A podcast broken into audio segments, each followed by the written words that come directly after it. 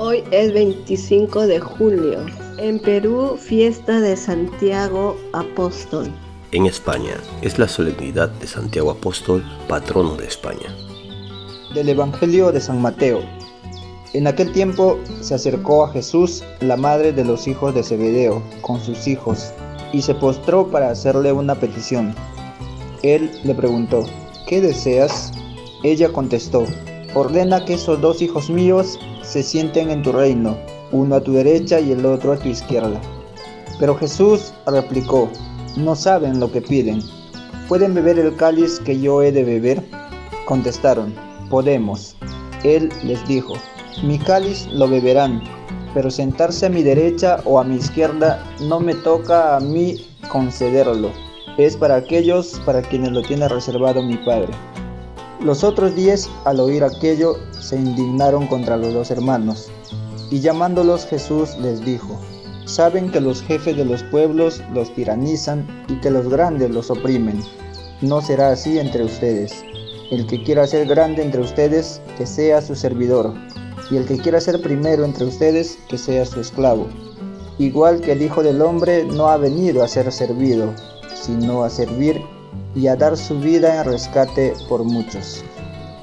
Muy buenos días hermanas y hermanos. Gracia y paz en Cristo Jesús. Reciban el saludo fraterno junto al canto del gallo desde la ciudad de la eterna primavera, Trujillo, Perú, deseándoles un maravilloso y bendecido día. En este pasaje del Evangelio vemos el diálogo de la madre de Santiago y Juan haciendo una petición a Jesús. La madre quiere asegurar el futuro de sus hijos.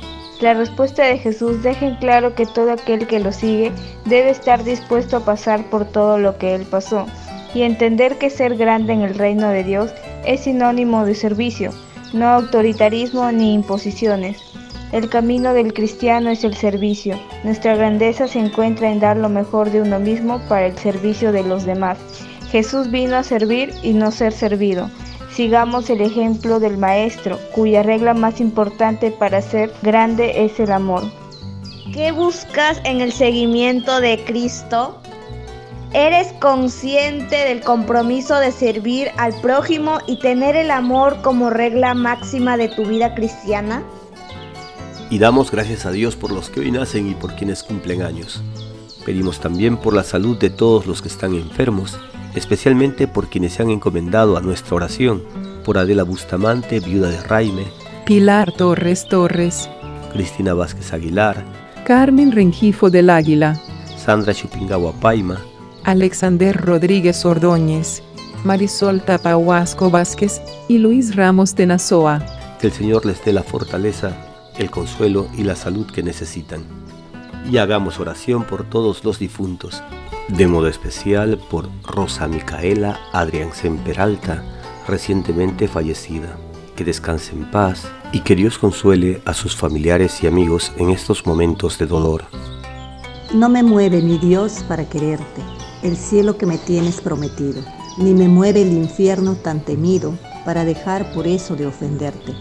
Tú me mueves, Señor, muéveme el verte, clavado en una cruz y escarnecido. Muévenme el ver tu cuerpo tan herido, muévenme tus afrentas y tu muerte. Muéveme, en fin, tu amor de tal manera que aunque no hubiera cielo, yo te amara, y aunque no hubiera infierno, te temiera. No me tienes que dar porque te quiera, pues aunque lo que espero no esperara, lo mismo que te quiero, te quisiera. Señor y Padre bueno, tú que te regocijas en las vidas vividas con plenitud, concédenos vivir para complacerte y que seamos atrevidos en nuestra fe, que caminemos con confianza, sabiendo que en todas las cosas te manifiestas para el bien de todos. Haz que tu alabanza esté siempre en nuestros labios. Amén. Recibimos la bendición del Padre Harry Reyes Kulki desde la parroquia Nuestra Señora de la Salud en Iquitos, Perú.